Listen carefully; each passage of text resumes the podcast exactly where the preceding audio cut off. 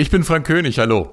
Wir hatten ja versprochen, dass wir immer mal wieder ältere Folgen, die nicht mehr im Netz stehen, wiederholen.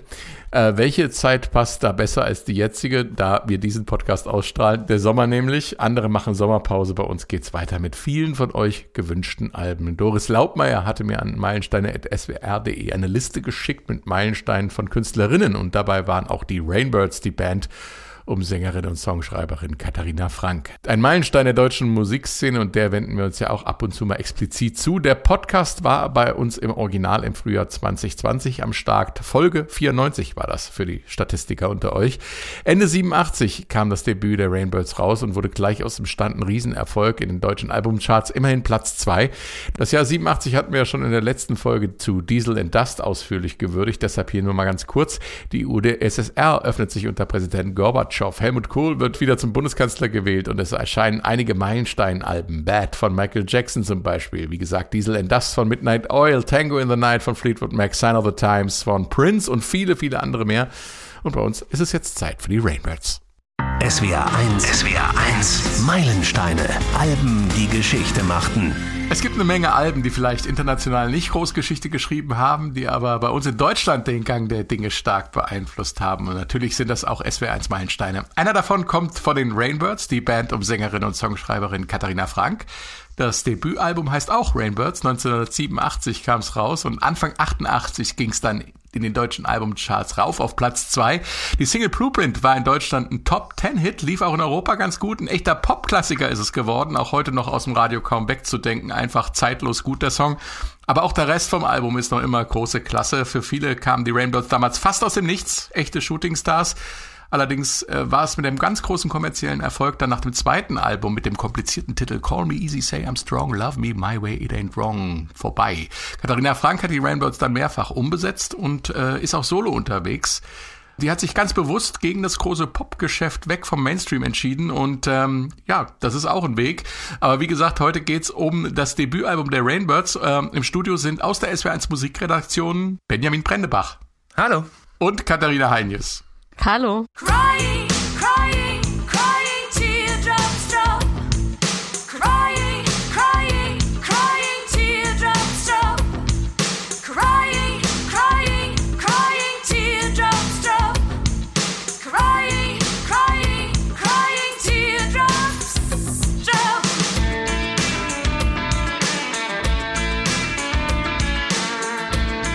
Katharina hat diese Tage eine andere Katharina getroffen, nämlich Katharina Frank. Und äh, die konnten sich über das Rainbirds Album unterhalten. Das ist ganz cool, ähm, dass Katharina Frank sich hier auch äh, am Podcast beteiligt. Ich bin Frank König und hier ist der Opener vom Rainbirds Album Boy on the Beach. Boy on the Beach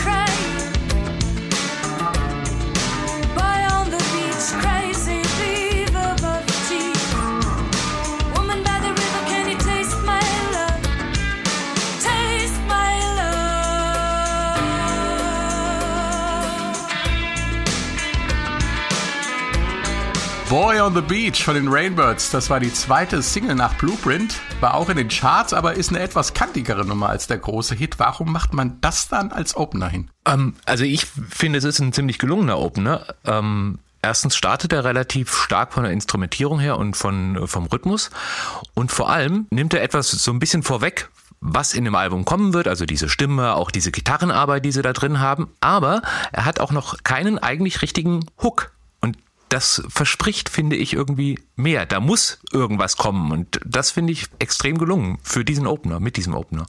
Die Rainbirds waren damals ja wirklich, ich habe es vorhin schon mal eingangs erwähnt, äh, Shootingstars sozusagen. Also in der Berliner Szene kannte man sie wohl, aber äh, dass sie, dass sie dann mit dem Album so und vor allem mit Blueprint dann auch so eingeschlagen sind, ähm, das war den meisten Leuten äh, ein, äh, ja, eine Überraschung, ein Phänomen, ja, ein Pop-Phänomen in Deutschland. Ähm, wie, wie ist es dazu gekommen? Was ist die Geschichte der Rainbirds? Wie, wie kam es dazu, dass die plötzlich solche Aufmerksamkeit bekamen? Naja, die Rainbirds waren in erster Linie ja auch eine Liveband. Also sie haben sich erstmal live ein Publikum erspielt. Katharina Frank wollte immer mit dieser Band, also es war ja ihre Band, ähm, sie ist die Songwriterin, sie ist die Sängerin, sie wollte eben nicht mehr nur Sängerin sein, weil in den vorigen Bands, in denen sie war, war sie halt Sängerin und wenn sie mit ihren eigenen Songs ankam, dann sind die oft unter den Tisch gefallen. Hab dann Bands gesucht oder bin irgendwo eingestiegen in irgendeiner Band und wenn der Moment kam, dass ich gesagt habe, ich hab, ich schreibe übrigens auch Songs. Dann war sehr schnell klar, dass es, äh, dass die nicht ähm, unbedingt gewünscht waren. Und deswegen hat es für mich einfach eine, äh, eine Bedeutung gehabt, mit meinen Demos sozusagen Musiker anzusprechen, die ich äh, schon mal gehört hatte oder die mir empfohlen worden waren. Und die habe ich dann tatsächlich besucht mit meinen Demos, habe ihnen die Sachen vorgespielt. Und das Wichtige für mich war, dass die das mögen, dass die das auch äh, akzeptieren, dass ich da die Songwriterin bin und dass die Lust haben, mit mir gemeinsam an diesen Sachen zu arbeiten. Katharina, du hast mit Katharina Frank gesprochen und äh, ihr habt das über ähm, WhatsApp gemacht, glaube ich, ne? Deswegen klingt so ein bisschen nach Telefon, ne? Genau, wir haben das über WhatsApp aufgezeichnet. Nur, dass äh, die Hörer wissen, warum es so, ein, so ein bisschen äh, verfremdet klingt. Ähm, das war also ihr Projekt, ihr ihr Ding ganz und gar und ähm, sie hat sich auch den Namen ausgedacht, ne? Rainbirds, was sind Rainbirds? Wo kommen die her? Die kommen tatsächlich von Tom Waits. Es gibt ein Instrumentalstück von Tom Waits, ähm, bei dem sie besonders schön die Atmosphäre fand. Und sie sagt, sie wollte eine Gruppe äh, zusammenkommen lassen an Musikern ähm, und, und äh, Künstlern. Sie empfindet sich ja auch oder sie versteht sich vor allem als Künstlerin, ähm, die nicht auf der Stelle steht, sondern immer weitergeht. Und deswegen ähm, wollte sie eine Gruppe formieren, die wie Vögel ist, die zusammenkommen und dann aber auch wieder sich voneinander lösen. Das war im Prinzip der Grundgedanke der Rainbirds und deswegen hat sie sich äh, dieses Instrumentalstück von Tom Waits gegriffen und den Titel Rainbirds, ja, das ist dann der Bandname geworden. Das ist ja ein gänzlich anderer Stil. Also äh, Katharina Frank ist da offensichtlich ziemlich breit aufgestellt, was ihre musikalischen Vorbilder angeht. Absolut. Also sie ist in erster Linie Künstlerin und sie guckt natürlich, wo kann sie sich inspirieren lassen. Wer steht für meine Ideale auch irgendwie. Sie schreibt ja nicht nur Songs, sie beschäftigt sich auch mit Gedichten. Literatur ist ein großes Thema für sie.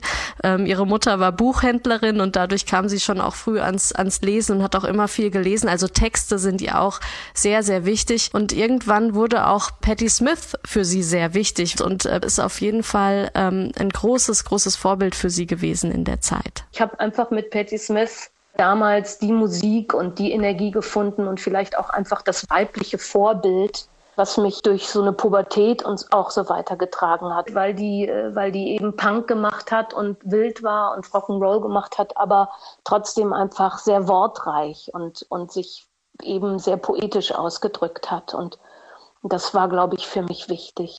Okay, also Patti Smith, das ist ja auch ganz spannend, wenn man sich die Musik der Rainbirds jetzt anhört, ist da natürlich viel Rock drin, äh, viel Pop, viel melodiöses, viel fluffiges, würde ich mal sagen. Aber so richtige Wildheit äh, höre ich da jetzt nicht raus an. Jedenfalls, also müsste man schon suchen. Äh, wie geht das dir, Benjamin? Bei der Musik nicht so unbedingt, aber bei dem, wie sie singt und bei dem, was sie singt, da finde ich dann schon wieder, dass es also dieses, ähm, diese gewisse Wildheit dann zu hören ist. Also man mhm. merkt, dass sie eine ist, die dann auch nach vorne geht und äh, sich dann auch entsprechend, ja, vielleicht nicht unbedingt sich, aber ihre Kunst präsentieren will. Ne? Und ähm, dass sie das zum Beispiel will, das hat sie ja auch immer wieder ähm, mal gezeigt. Ich habe mal gelesen, sie hätte irgendwann auch mal einen Brief an Vince Clark geschickt mit einem Demo und äh, ihn gefragt, ob er nicht Lust hätte, damit irgendwie was zu machen, auch noch äh, vor der äh, Rainbow, Rainbirds Karriere. Ähm, also sie wollte schon immer mit ihrer Kunst raus und das finde ich, das kriegt man eben auch auf dem Album mit und äh, das, das ist diese Wildheit, diese Rohheit, die ist da dann schon da. Und wenn man sich im Interview hat sie dann an anderer Stelle auch noch gesagt, sie ist eher bei The Who als bei den Beatles, ne? Genau, das stimmt. Also ihre großen Vorbilder waren eher The Who als die Beatles. Also die, die The Who natürlich eher rough und auch nach vorne gehend. Die Beatles gut, jetzt auch äh, dann ab 65 sind ja nicht mehr live aufgetreten. Man weiß nicht, wie sie sich live entwickelt hätten, aber The Who, die waren ja auch immer eine, eine großartige Liveband, die nach vorne gegangen ist und da hat sie sich inspi natürlich inspirieren lassen, obwohl ja die Rainbirds an sich im, kein klassischer Blues-Rock sind, sondern die sind ja doch eher dann, ja, die gehen ja doch eher Richtung Pop. Mhm. Aber die Beatles sind auf dem Album verewigt. Ähm, in einem ganz kleinen Zitat und zwar beim Ende von dem Song, beim Opener Boy on the Beach. Und der hört nämlich genauso auf, wie A Hard Day's Night von den Beatles anfängt. Ich habe das mal spaßeshalber gemixt und ich meine mich erinnern zu können, dass sie das auch live so gemacht haben. Also, dass die dann kurz A Hard Day's Night angespielt haben nach Boy on the Beach. Bin mir aber nicht mehr ganz sicher. Also, falls Katharina Frank jetzt zuhört, kann sie mich ja dann nochmal berichtigen, wenn das nicht so war. Vielleicht spielt meine Erinnerung da einen Streich mit mir. Aber hier ist unser Boy on the Beach A Hard Day's Night Mix.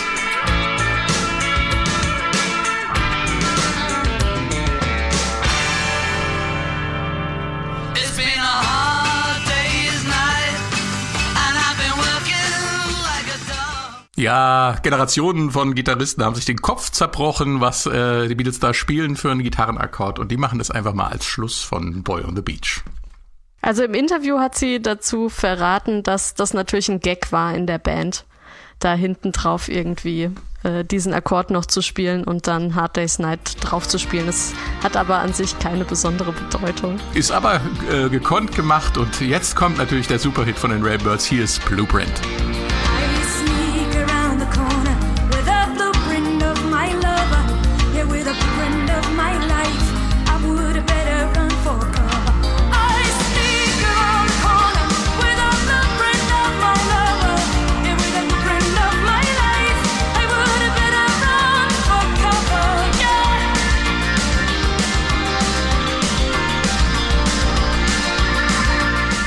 Rainbirds mit Blueprint. Ich krieg sofort gute Laune. Ich erinnere mich noch, als ich den Song zum ersten Mal gehört habe, das hat mich sofort umgehauen. Also diese fluffige Leichtigkeit, die der Song ausstrahlt. Und ich weiß noch, dass das äh, so der Soundtrack der späten 80er bei mir war im Auto und der frühen 90er. Also das, das Ding musste einfach dabei sein. Das ist unfassbar, wie, wie das heute noch mit der Zeit äh, verbunden ist. Und ich frage mich, eigentlich schon seitdem ich Musik mache, wie schreibt man einen solchen Hit? Also ich finde, dieser Hit fängt praktisch beim Riff an.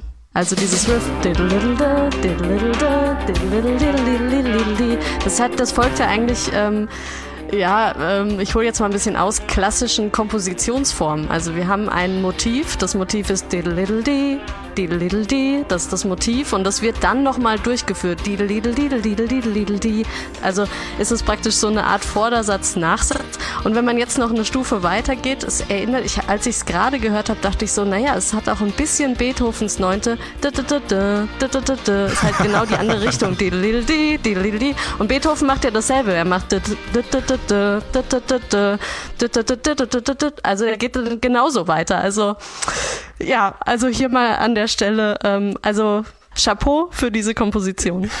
Das eine, dieses Riff ist natürlich schon äh, etwas, was das Ganze ausmacht. Aber ich frage mich, ob der Song nicht auch ein Hit geworden wäre, wenn er anders produziert worden wäre. Denn äh, Katharina Frank schreibt ja eigentlich, wenn ich das richtig weiß, eher so mit Gitarre und schreibt ihre Lieder. Also wie man so dieses, ich sag mal, Lagerfeuerlieder schreiben sich vorstellt. Ähm, diese Gitarrenarbeit zum Beispiel, die kam ja später dann dazu von, äh, genau, ja. von, dem, von dem Peter Weihe dann in dem Fall. Ähm, aber dieser, dieser Song selber ist ja schon extrem gut, finde ich, weil er dann auch so eine, der hat, der geht nach vorne, er hat aber eine gewisse Melancholie.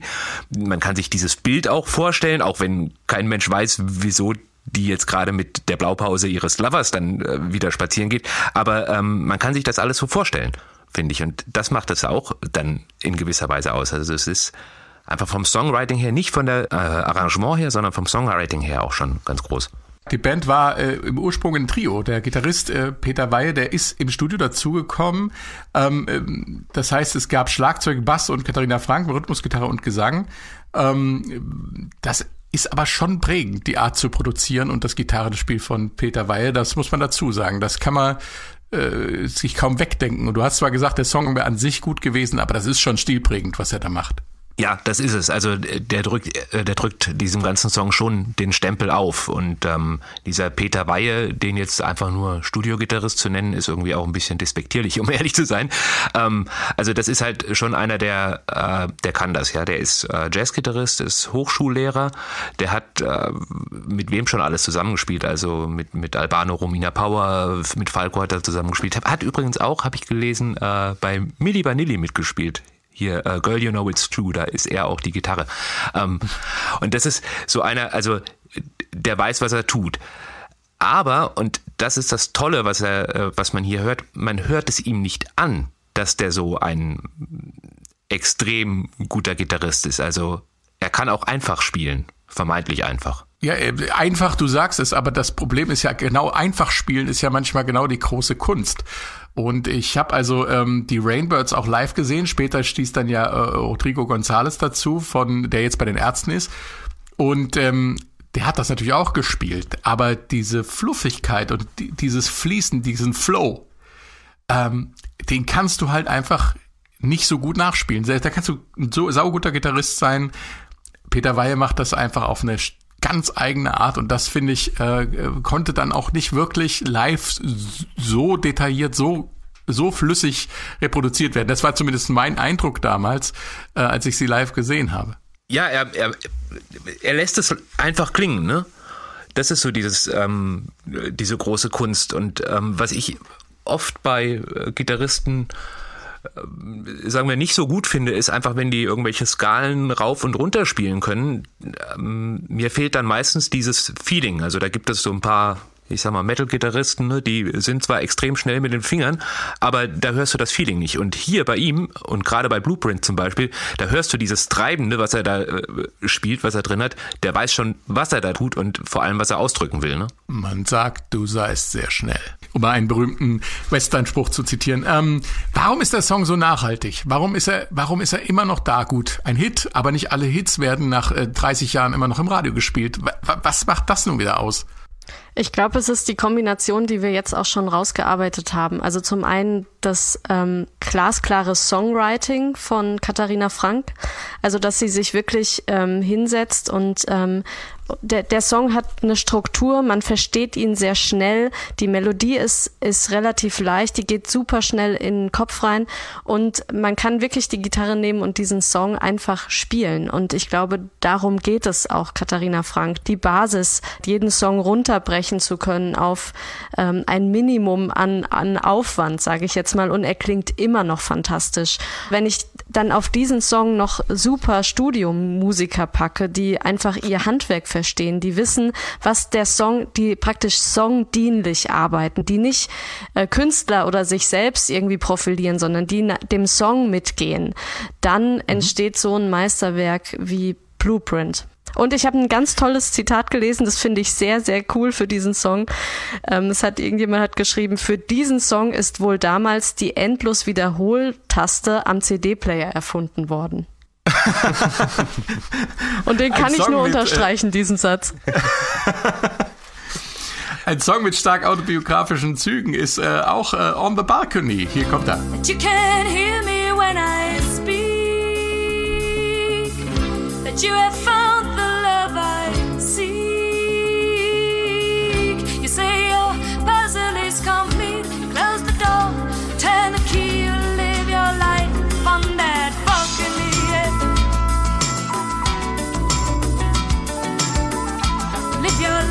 On the Balcony von den Rainbirds. Katharina, die hat Katharina Frank was zu dem Song erzählt.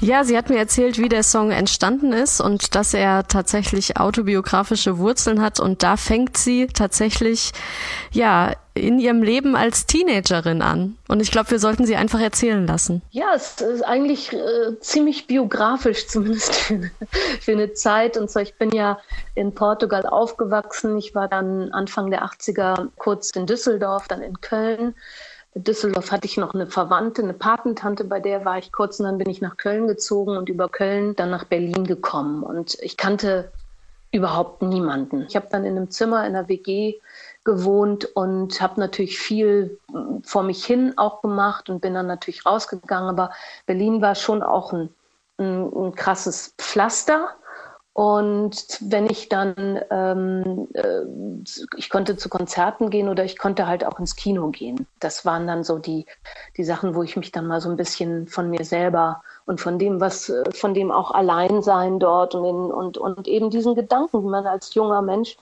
wo man noch nicht so richtig weiß, ob das alles gut geht, wie man sich das vorgestellt hat, ähm, so, und, und da habe ich mich, ähm, abgesehen davon, dass ich auch noch Kinofan war, auch äh, schon in Portugal sehr, sehr viel ins Kino gegangen bin und, und auch vielleicht Filme gesehen habe, die, die jetzt also nicht so die gängigen Blockbuster, sondern auch eher so Arthouse-Filme, wie man das heute sagen würde.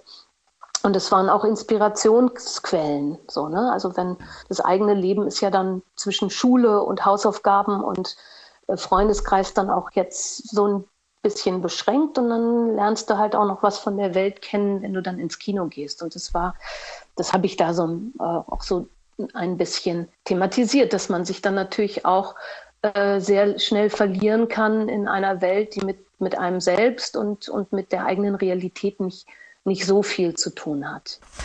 Also im Grunde geht's in dem Song um jemanden on the balcony, also es ist nicht der Balkon im Haus, äh, sondern der Balkon im Kino, ne? Jemand, der ins Kino geht und eben die wirkliche Welt praktisch draußen lässt und sich inspirieren lässt von anderen Geschichten und, und das eigene Leben für einen kurzen Moment mal abschaltet und ähm, ja, viele verschiedene Perspektiven im Leben eben einnimmt.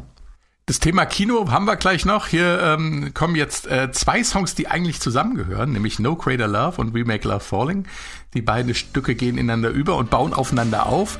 Ähm, wir hören jetzt mal in No Crater Love rein und äh, sprechen mal über den ersten Teil. Hier kommt No Crater Love. I said alarm, I got a hold of you tonight. I will be opening your sight. I will Bevor wir jetzt über Katharina Franks wunderbaren Gesang sprechen, muss ich noch ein Lob an Bassist Beckmann loswerden. Das Bassspiel in dem Song ist einfach wunderschön. Das trägt den ganzen Song. Also, das ist grandios, Benjamin, oder? Ja, absolut. Also, ich wusste gar nicht, dass Bass so schön klingen kann. Das ist eine sehr melodiöse Art von Bassspiel. Ja, und es ist ja schon ein, ein Stück weit wie eine Gitarre gespielt. Also, äh, und es ist nach vorne gemischt, also großartig. Toll.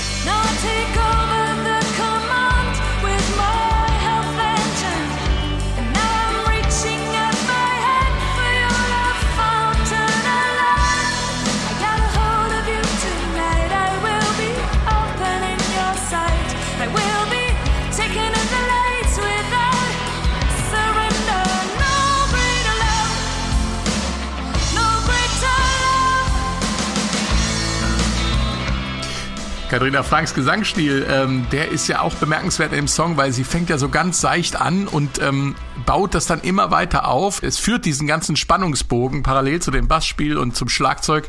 Es ist ein Song, der sich immer weiter steigert und dann eigentlich in, äh, ja, fast schon in so eine orgiastische Steigerung reinkommt. Ein, ein, ein, äh, ein großartiges Werk, finde ich, oder? Katharina, Absolut. Äh, ich kann das nur unterstreichen, was du äh, gesagt hast. Und äh, das zeigt, wie filigran ähm, oder was für eine Vorstellung auch Katharina Frank von ihren Songs hatte oder wie sie mit ihnen umgegangen ist. Also wie sie sich da langsam auch angenähert hat und vorgetastet hat von eben der Basis, ihrem Gesang und oft eine Gitarre. Obwohl bei We Make Love Falling, da ist das Klavier ähm, sehr im Vordergrund eigentlich. Also wie sie sich da langsam sozusagen vortastet abtastet, um dann auch im Studio den Song weiterzuentwickeln. Das ist eigentlich, finde ich, total schön so äh, zu beobachten. Praktisch von der Demo-Version zum fertigen Song auf dem Album. Mich hat das auch äh, so ein Stück weit an äh, Kate Bush oder auch an Björk erinnert, von dieser Struktur, von den Songstrukturen her. Und äh, doch dieses Zerbrechliche, aber das äh, wird dann später sehr pompös und dann geht's wieder zurück. Also da ist schon eine gewisse Ähnlichkeit, finde ich. Mhm. Und sie steigert ja diese, diese eine, die, diese Phrase, ähm, I take over the command und so, das kommt ja immer wieder, ne? Also sie singt es einmal ganz äh, zerbrechlich und dann, dann wird es, steigert sich das in Intensität, wie sie das singt. Das ist wie, also so aufsteigend und das ist ähm, eine grandiose Gänsehautnummer. Und äh, Katharina, dir hat Katharina Frank ja auch erzählt, dass sie mit ihrer Stimme im Studio ähm, ziemlich experimentiert hat. Ja, absolut. Also sie hatte einen kleinen Raum auch oft, in dem sie sich zurückziehen konnte ähm, und dann ähm, sich tatsächlich ähm, auf den Boden gelegt hat und ausprobiert hat, wie ihre Stimme klingt, wenn sie liegt.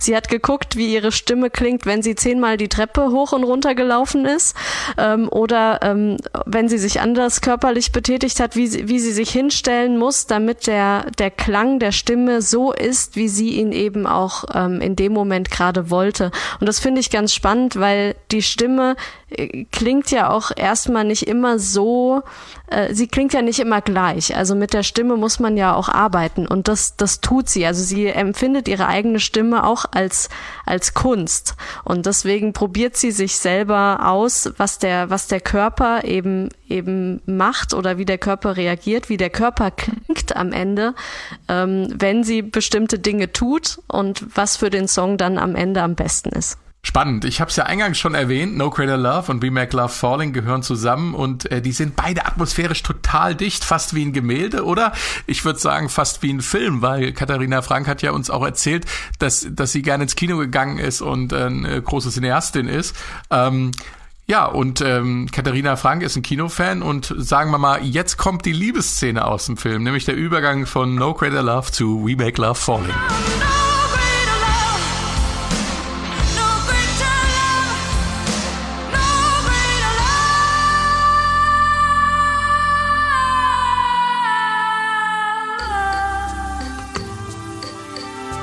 Make love falling. Wir lieben uns im Fallen. Ein schönes Bild und das hört man auch, denn der Song klingt, als wenn irgendwo was runterplätschert, als würde eine Feder oder ein Blatt vom Baum fallen oder eine Feder durch die Luft fliegen.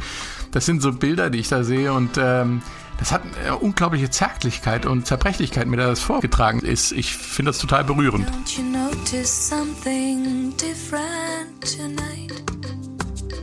Look here, I took off all my clothes. And you may touch me anywhere you like. Oh, everywhere you like me. Also wenn man sich ihren Gesang anhört von No Greater Love, der ja schon sehr präsent und sehr, sehr nach vorne geht und sie ja auch fast schreit. Das ist ja schon dann beim We Make Love Falling schon der extreme Kontrast. Sie ist sehr dicht am Mikrofon dran. Sie liegt, das ist auch die, die Situation, in der sie sich auf den Boden gelegt hat und in der, der sie ja fast ähm, die Melodie haucht. Und das, man ist sehr nah, ich habe das Gefühl, man ist einfach sehr nah an, an ihr persönlich dran in dem Moment. Mhm. Das gab ja 2012 äh, eine Jubiläumsedition ähm, von dem Album, äh, 25 Jahre Rainbirds. Und äh, da gibt's eine Demo-Version. Da kann man ganz spannend hören, wie der Song quasi im Urzustand geklungen hat. Und das äh, ist in vielerlei Hinsicht spannend. Wir hören gerade mal rein. Don't you notice something different tonight? Now look here, I took off all my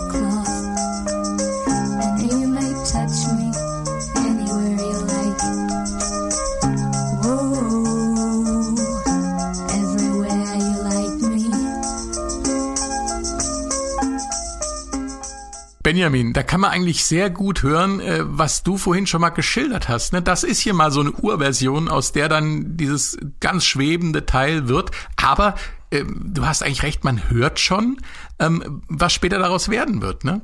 Ja, allerdings kann es immer noch so zwei Richtungen nehmen, ne? finde ich. Also jetzt gerade bei diesem Demo. Das kann eben auch in eine Richtung gehen, wo man, äh, die man, dass man es komplett anders instrumentiert und diesen treibenden Beat, der da drin ist, äh, ein bisschen ausbaut. Oder man macht es halt eben entwickelt es eben in diese Richtung, wie es dann auch auf die Platte gekommen ist. Und das finde ich extrem spannend äh, zu hören. Ja, da ist diese Weggabelung und dann kannst du als Songwriter, als Produzent oder als Band eben überlegen, in welche Richtung gehst du. Ganz am Anfang, diese Demo-Version hat mich sogar ein bisschen an die Beatles erinnert äh, vom Songwriting her. Könnte auch funktionieren, also in diese Richtung äh, das zu entwickeln. Und das finde ich toll, äh, das hier einfach mal so zu hören. Das Spannende ist ja einfach, dass Katharina Frank im Prinzip ihre Demos alleine zu Hause aufnimmt. Das heißt, ihr spricht da überhaupt niemand rein. Also sie, sie nimmt den Song, die Songidee erstmal so mit, wie sie in ihrem Kopf ist. Und dann erst im Studio kommen andere Meinungen dazu, die man dann natürlich diskutieren kann. Aber dadurch, dass sie dann halt auch offen ist, auch dem Produzenten gegenüber oder ihren Musikern, die dann auch mit dem Song was machen, ähm, gibt es diesen Prozess, diese Wandlung innerhalb innerhalb des Songs und er klingt dann eben ähm, ruhiger oder noch langsamer als vielleicht die Originalversion war. Ähm, also sie, sie kommt praktisch mit konkreten Ideen ins Studio und dann ähm, ist sie aber offen genug, ähm, Ideen von den anderen aufzunehmen und, und den Song praktisch zur Diskussion zu stellen und daraus eben ähm, ein Meisterwerk zu machen. Ähm, Katharina, du hast es ja vorhin schon erwähnt, die, sie hat die Rainbirds immer wieder auch als, als ein fließendes Projekt betrachtet, ein Kunstprojekt, was nicht unbedingt festgelegt ist auf den Weg, den die Rainbirds in den ersten beiden Alben gegangen sind, nämlich diese Pop-Rock-Folk-Mischung.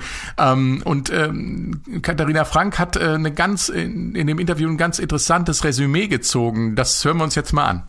Das erste Album angeht, ist vielleicht auch deswegen so langlebig, weil es einfach, es strotzt vor Energie und vor auch Abenteuerlust und, und, und so, einer, so einer gewissen Furchtlosigkeit, ähm, auch eben einfach mit den Elementen oder mit dem, was man hat und mit dem, was einem, was man sieht und hört und was einen mitreißt, irgendwie zu spielen und, und es einfach zu machen, sich nicht aufhalten zu lassen. Also das Thema letztendlich von Blueprint, einfach so seinen eigenen Weg zu gehen und diese Energie, also wenn ich jetzt, also es, oder über die Jahrzehnte, jetzt kann ich ja sagen, wenn es dann Momente gegeben hat, wo ich vielleicht äh, gestolpert bin oder wo ich vielleicht gedacht habe, ach, ähm, irgendwie kann ich, irgendwie fehlt mir die Kraft oder dies oder das, dann habe ich mich immer wieder daran erinnert, an diese völlige Unbekümmertheit. Ich meine, ich war ja damals kein unbekümmerter Mensch, der nichts erlebt hat oder der nicht schon auch ähm, seine Zweifel hat an diesem oder jenem. Also es hat ja jeder irgendwie. Aber es war eine, eine große äh, Unbekümmertheit, trotzdem da eine, eine, Ungebremstheit. Und daran erinnere ich mich immer oder daran, an dieses Gefühl versuche ich auch anzudocken, ähm, um eben einfach weiterzumachen. Und ich glaube schon, dass es mich deswegen auch immer noch gibt oder dass ich deswegen auch immer noch kreativ bin und immer noch meine eigenen Sachen mache, ähm, weil, äh, weil eben diese große Energie nach wie vor da ist und auch diese Lust am Erforschen von Gefühlen, die irgendwie in uns allen drinstecken, aber eben nicht die, äh, die alten Bilder zu verwenden oder die, äh, die, diese Klischees zu verwenden. Klar kriegt man für so ein, für so ein Klischee, was man irgendwie wieder aufwärmt, auch vielleicht äh, mehr Applaus oder die Leute können einem besser folgen.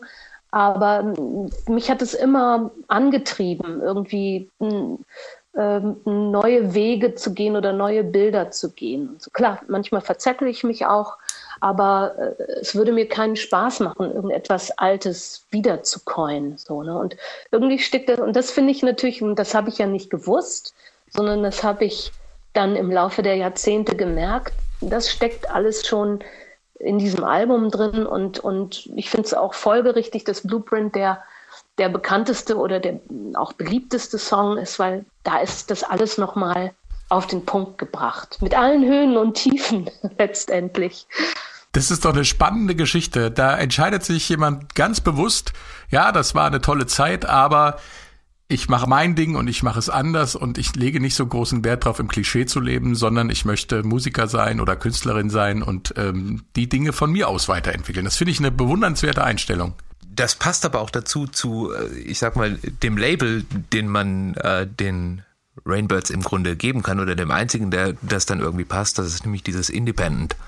Ähm, und äh, wir hatten es ja eben auch schon von, das ist eigentlich auch, das ist kein Pop, das ist kein Rock, sondern das ist irgendwo mittendrin. Und äh, das macht eben dieses Album, das macht auch eben diese Künstlerin aus. Und ich sage ganz herzlichen Dank an Katharina Frank, die uns vorab so viel über das Album erzählt hat. Und vielen Dank an Katharina Heinius. Sehr gern, danke auch. Und Benjamin Brendebach. Ja, sehr gerne, danke. Ich bin Frank König, vielen Dank fürs Zuhören und tschüss.